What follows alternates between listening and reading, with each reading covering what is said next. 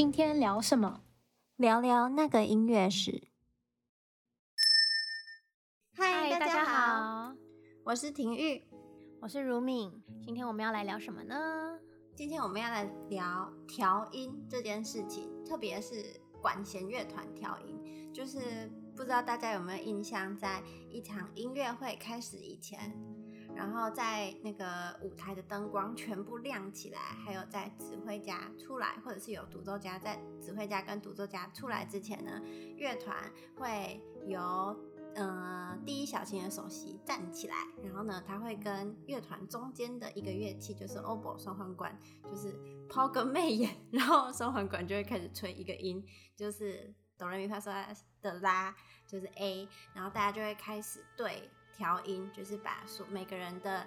哆来咪发嗦拉的拉都调成同一个音高，然后呢，在这个程序结束之后，指挥家才会走出来，然后开始这场音乐会。我们今天就要来讲一下调音的这个传统。嗯，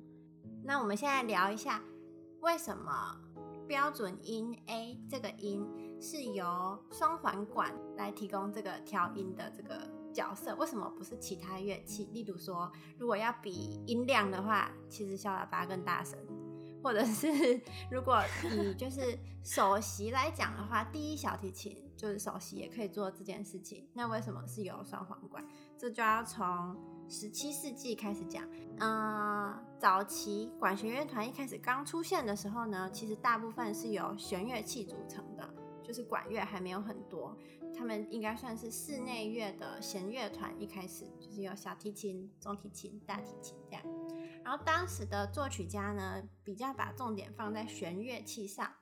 然后一开始，双簧管跟长笛这两乐器应该是算是最早期被加入弦乐团来跟这个呃乐团一起演奏的两个管乐器。那双簧管跟长笛那个时候是。嗯，比较常被用来就是加强第一小提琴跟第二小提琴他们部分的，就是这个旋律，因为管乐的声音比弦乐还要响亮嘛。然后后来作曲家就开始意识到说，oboe 的声音很亮，而且如果吹得好的话，就是 很甜美。我没有什么贬义，只是因为 那个吹不好的 oboe 会听起来很像就是烟嗓的鸭子什么之类的。因为反正就是其实，有一点点像是，有点像是那个传统乐器里面的唢呐，就是吹的好的，就是 真的很好听，就是很炸场子这样子。可是如果吹不好的呢，就是嗯，那个 什么场合都能用到它。对，就 oboe 这个乐器，感觉呃控制力要很好，才能够嗯嗯，就是变好。它是一个没有那么好上手的乐器吧，算算没有那么好上手的乐器。嗯然后作曲家就开始发现 o b o 声音就是很漂亮，所以就会开始在就是曲子之中帮他们写，就是嗯独立出来的旋律，就不再是重复小提琴的旋律而已。然后甚至后来有就是很多 o b o 的双簧管的协奏曲。然后后来越来越多越来越多乐器就加到管弦乐团里面，然后大家就发现 o b o 就是双簧管的乐器，它的声音是很有穿透力的。因为大家可以想象一下，就是比起长笛，大家如果就是可以听的时候去认真分辨一下 oboe 的声音，它是比较直接的，然后长笛算比较圆润吧，可以这样说。嗯，穿透力很强，所以它非常适合用来提供一开始的这个标准音啦，整个乐团都可以听到。而且 oboe 的位置，大家如果下次。嗯，去看管弦乐团音乐会的话，可以仔细看 oboe 的位置，刚好是在整个乐团的正中间，所以它吹出来的这个 A 不不止弦乐器可以听到，连后面的管乐器，就是最后一排的呃铜管也都可以听到，因为它刚好在正中心嘛。嗯，然后还有一个原因就是双簧管的出席率，这出席率是什么呢？就是在每一首曲子里面，它出席率很高。就随着加入管弦乐团乐器会越来越多嘛，像刚才我们有提到的法国号、单簧管、长号、低音号、巴松、小号，就是乐团里面除了弦乐跟木管乐器以外，有越来越多的铜管乐器出现。但是呢，嗯，不一定每一首曲子这些乐器每一个都会被采用。就相对来讲，双簧管算是每一首曲子，几乎管弦乐团曲子都会被写进去的。像很多曲子，可能有的曲子会没有长号，然后有很多曲子没有低音号，就是低音号这个乐器应该是比较大编制的曲子才会有的。然后双簧管 算是几乎每一首曲子都会有它，所以因此自然而然它就变成了调音的乐器。呃，十七、十八世纪的乐团跟我们现在想的乐团很不一样。十七、十八世纪，尤其是那种宫廷乐团，他们可能就是二十几个人的很小很小的编制，对，有点像室内乐团吧。对对对，有点像是。嗯、那管乐的话呢，其实当时候有很多的乐谱上会写说，就是他他把管乐的那个声部写出来了，可是他可以写说这个声部呢，他是写给 oboe 没错，可是他也可以用。那个长笛来吹，也可以用 其他乐器来吹，就是有什么乐器就用什么乐器。因为在当时，呃，乐团编制不是固定的，真的就是找得到什么人来吹乐团，就有什么乐器就什么乐器，就不是可以挑的这样子。嗯，对啊。然后尤其是铜管，就是像是那个小号或者是长号、低音号这些的，都要到。十九世纪乐团才会比较像现在这种超级大的管弦乐团，就是呃有铜管、木管、弦乐加上那个打击这样子很完整的乐团，到要大概要到十九世纪才开始比较算是一个大编制乐常规编制这样子。嗯嗯，在这之前大部分都是小的乐团，然后呃以管弦乐团来说的话，就是木管它肯定会有。铜管对，要不一定是全部都会有，有时候就是看乐器，要看看看曲子，然后甚至有一些是可能有长号，可是它就是只有一个乐章，然后几颗音这样子，它也不是从头吹到尾。对，对啊，所以呃，双簧管就像我刚刚说的，木管是一定会有的嘛，所以它真的算是出席率比较高的乐器了。对，哦，还有一个我忘记说，就是。大家可能会想说，那为什么不要有嗯第一小提琴的首席，就是整个乐团的大首席来，就是担任调音这个工作，因为他也可以站起来，然后就拉一个 A，然后大家就跟着跳。其实这个是因为当时就是在十七世纪，嗯那个时候管弦乐团刚出现的时候，弦乐器都是用羊肠做的，那个时候还不是用。钢弦，所以就是真的用羊的肠子做的，所以它的音色相对来讲，它的持续性没有像双簧管这么好。就是它的声音，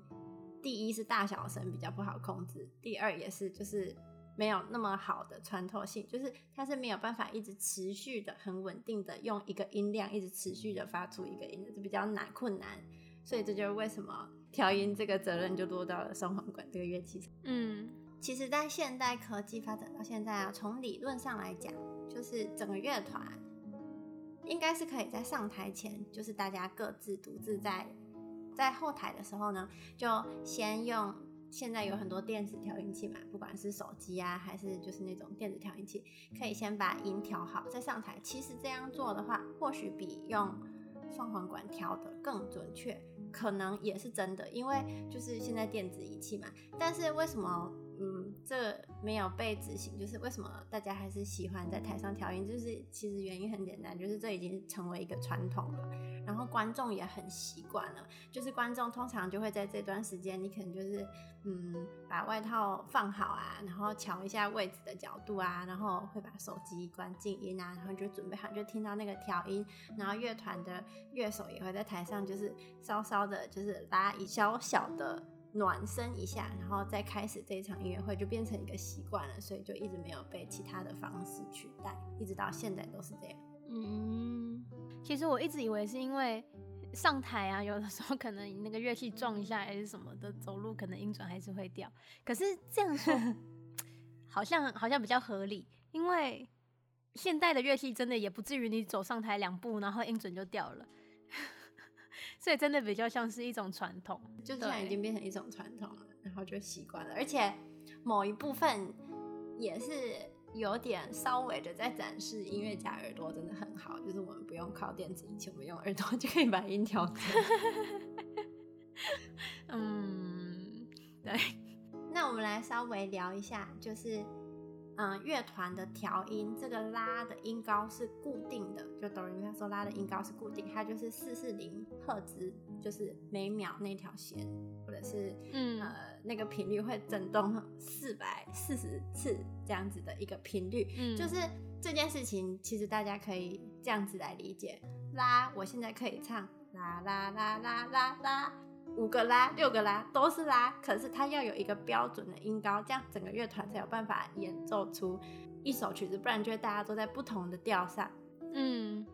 那这件事情是谁来决定说这个啦标准音就是四四零呢？其实，在以前的欧洲是没有标准音高的，就是曾经。嗯，物理学家 A.J. Ellis 他曾经收集过三百多个有历史记载的调音系统。就是以前的人，他们没有习惯 常常去调音，他们比较在乎的是相对音高，而不是固定音高。就他们只要，比如说一首歌里面，嗯，小星星好，就得得得得得得得，只要每一个音的距离。让你听得出来是小星星，他们就是可以接受，不一定说一定要在哪一个调上的小星星才是对的。嗯，哎、欸，你这样你这样说，我突然想到为什么要调音哦，我一直都没有解释这件事情。对，就是就像你刚刚说的小星星得得得得得得得，可是呢，我可能唱得得得得得得得，可是你可能唱得得得得得得得，你知道就是就是那个我们的起始音高会不一样。所以呢，就算我们是唱同一个调的话，我们听起来会很不和谐。所以有时候像合唱团那种阿卡贝拉，他们就会先的，然后大家再一起开始唱。就他们现在会先给第一颗音的音高，然后所有人再一起开始唱，这样子就可以保证大家都是在同一个音高音音的频率上面，才不会说哦，虽然是同一首曲子，可是每个人不同调。对，但是在以前就是。没有规定说 A 一定要是四四零，拉一定要是四四零，就是大家比较介意的是，嗯、我们都调到同一个音就好，即使这个音可能你的拉是等于现在的收，或者是啦啦啦啦啦，全部只要大家同意一个就可以了。嗯，在一本音乐字典叫做《The New Grove Dictionary of Music》。Musicians 里面就有提到，就是以前的管风琴啊，因为热胀冷缩，所以夏天跟冬天的音高会有波动。就是冬天那个管子变短了，音就比较高；夏天管子呃热胀冷缩嘛，胀了，所以呢夏天音就会比较低。然后由于不断的去调音。会比较容易损坏到那个管风琴的管子，所以其实，在当时的做法就是，夏天音太低的时候，就是他们会看整个管子的一个频率，然后他们就会把夏天那个音太长的，呃，音太低的那几个比较长的管子，就直接把它剪掉，去配合其他大部分的管子就好了。他们不会去要求说，哦，我要就是每个音都调到一样，就是这个有点，大家可以这样理解，就比如说现在钢琴调音，每一条弦。调音师会每一条都调到一定固定的频率，但以前的做法就是，哦，这几条弦都差不多，哎，那条弦它听起来太低了，那我就把它剪一下，它就变短了，那我就不用去调其他弦了。以前的做法是，所以以前的乐团调音也真的是因为每个人的音高可能不一样，那就 oboe 它刚好是什么频率，什么频率的音高，那所有乐团就要调到那个音高嘛。对，所以大家会发现。尤其是有一些曲子，就巴洛克的曲子，其实那个音高听起来跟现在的很不一样，通常会偏低。就曾经有一段时间，在巴洛克时期，就是拉 A 这个音的标准音，对于频率来讲的话，大概就是在四百二十五赫兹上下，在当时是很合理的一件事情，就是大家觉得四百二十五赫兹很舒服，因为我刚才有提到，当时弦乐器用的是羊长弦嘛，就是羊的长子。所以它没有办法像现在一样调到四四零，因为 肠子会断掉，但是 那个肠子就没办法被绷得那么紧。所以在绷到大概频率是四二五的时候，听起来就是舒服的。然后如果在频率再更低的话，那个肠子听起来就会太松，就是也不好听。所以那段时间就是四二五。然后一直到十九世纪开始，其实十九世纪是管弦乐团声音的很重要的一个转捩点。第一个是音乐厅越盖越大。然后乐团就需要用更饱满的声音来填补整个音乐厅的空间。也是在十九世纪那个时候开始，就是乐器的结构得到了很大的改善，不管是从钢琴还是到弦乐到管乐都是，就是开始不再用扬长弦，而是用钢弦。那钢弦的声音就是比扬长弦还要响亮很多。由于音越高，声音就会越响亮。就比如说小提琴声音就是穿透性很强，就很响亮。所以呢，世界各地的乐团就开始从四二五这个赫兹开始加码，就是 往上加，看到最后加到多少这样子。后来这整件事情就有点失控，就是一八五九年的时候，那个时候法国政府就宣布说，四百 A 四百三十五赫兹是正确的音高，就是已经从四二五变成四三五了。最后一次会议就是在距离第一次。开会快一百年之后，一九五五年，A 四四零赫兹被定为官方标准，就是全世界管弦乐团认可的一个频率。那这个决定是由国际度量衡组织做出的。那这个组织还有决定很多其他的事情，譬如说一公升的水到底是多少，有一公尺有多长之类，他们就决定这种事情的。就是生活中大大小小的单位，然后当然也包含声音。但是这边我要特别提一下，就是大家会认可 A 四四零，这是普遍大家能接受的。但是现在很多乐团其实会在四四零左右上下做调整，就有可能是四四二啊，或者是有的乐团是不是有到四四三呢？其实欧洲现在还是有一些乐团甚至用到四四五，哇，好高，对，很音就是它的它的那个就会偏高这样子。然后，对，钢琴一般调音会是四四零，可是呢，嗯、弦乐的话，如果没有没有遇到钢琴，可能就像弦乐四重奏啊，或者是弦乐团啊，有一些的确是比较喜欢用四四二。应该说四四零是